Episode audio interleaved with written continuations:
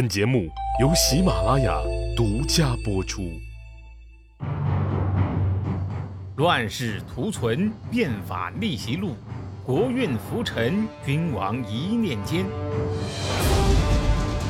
看两千五百年前的战国乱世，各国如何解锁强国路。赵武灵王的思想政治工作呀，终于收到了效果。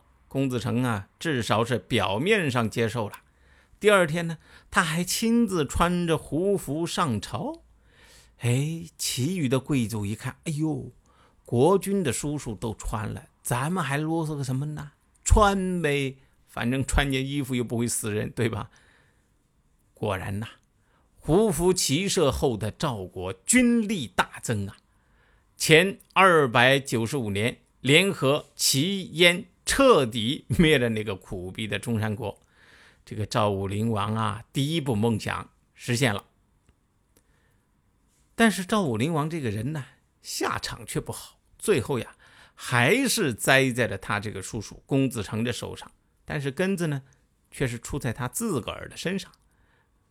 这个人呐，特别的恋亲情，喜欢感情用事。他对两个儿子呀，都是无条件的奉献。可是呢？却让两个儿子都愤愤不平，最后呀，害死了他自己。这是怎么回事呢？赵武灵王啊，十分喜欢他的小儿子赵和，哎，想趁着自己活着的时候呢，把位置传给他，自己呢，哎，自号主父，君主的父亲嘛。然后安排肥义做相国，辅佐他这个儿子赵惠文王。从此，这个历史上啊，就多了这么一个奇怪的名字——赵主父。他让儿子治理赵国，自己也没闲着，干什么呢？带着军队跟那个胡人去干仗，哎，为儿子打地盘儿 这个赵主父啊，还有一个儿子叫赵章。这个赵章啊，是他的大儿子。其实一开始呢，他就是立的大儿子赵章为太子。可是后来呀。他宠爱那个吴娃这个妃子，爱屋及乌嘛，也就非常喜欢吴娃生的小儿子赵和，所以后来呀，就废了赵章的太子位，把王位啊传给了赵和。可以说，你这个时候已经是错了一次了。等到后来，这个吴娃死了，慢慢啊，赵主父对赵和的感情啊也就不那么深了。有一次呀，他看到大儿子赵章。哎，在拜见现在的惠文王，也就是赵和的时候呀，抖抖霍霍的啊，一副可怜相，不由得这心里边哎，又父爱泛滥，舍不得了。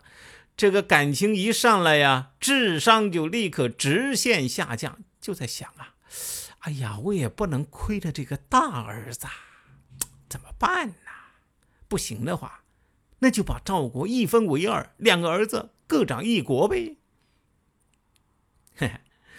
这个就真的是太儿戏了。你说要是兄弟分家，哎，财产一人一半，那也就罢了。可是这是一个国家呀，不是你的私家财产，你一说分就分呐。当然了，他也知道啊这件事儿非同小可，所以呢，就一直犹豫未定。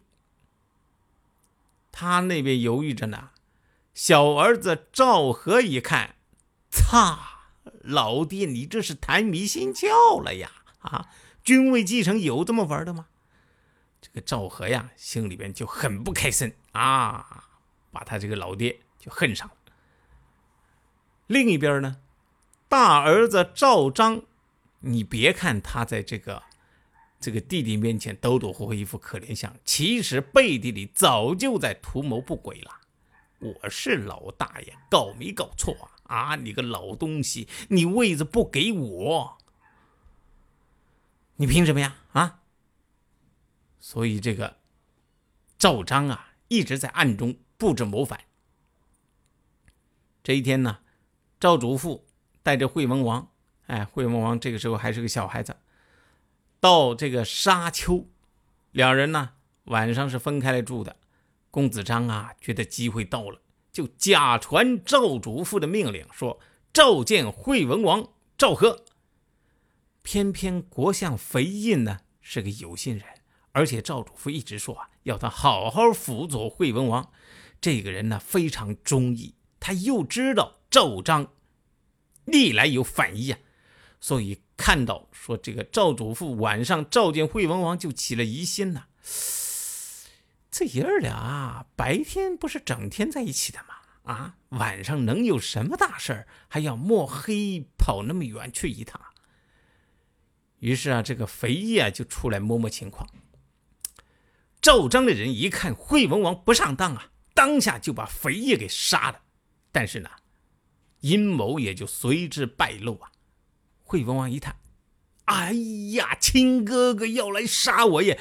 于是赶紧大门紧闭，同时啊，向国内求援。再说这个公子成和另一个大臣李队一看不好啊，赶紧带兵来救驾。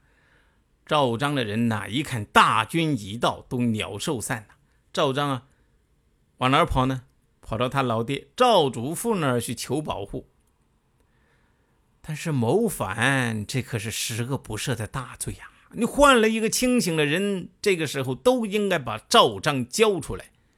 可是赵主父呢，总觉得是自个儿之前做错了事，欠了这儿子的啊！更何况赵国自己呢，现在还是说得上话的，他呀就想保赵章。可是公子成和李队。不光手上有军队呀，还有一个年幼的惠文王在手上，怎么可能就答应呢？于是就把赵主父住的地方团团围住，逼他交人。这个时候啊，赵主父也没办法了，只好把这个赵章给交出来了。赵主父以为啊，哎，我都把大儿子交给你们去杀头了，你们总该满足了吧？可他哪里想到，这事儿发展到现在呀，已经由不得他了。公子成和李队这个时候啊，已经垄断了赵国权的权力啊，而且掌握了军权。这俩人就商量：咱们为了要赵章，已经把主父给得罪了。假如现在走了，那后面能有我们的好？干脆呀，一不做二不休啊！于是继续围困啊，下令宫中的人赶紧给我出来啊，跑慢的一律杀头。这个通知一下呀，宫里边那些侍从啊，只得一个个跑出来了。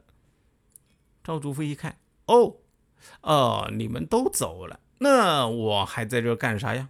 嗯，那我也走吧。他也出来了，可是呢，到了门口，他被拦住了。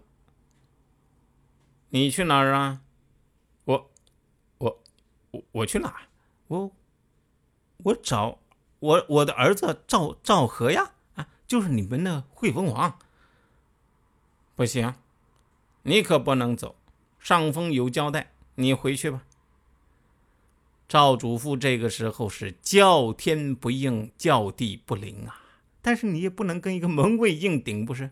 他只好回头。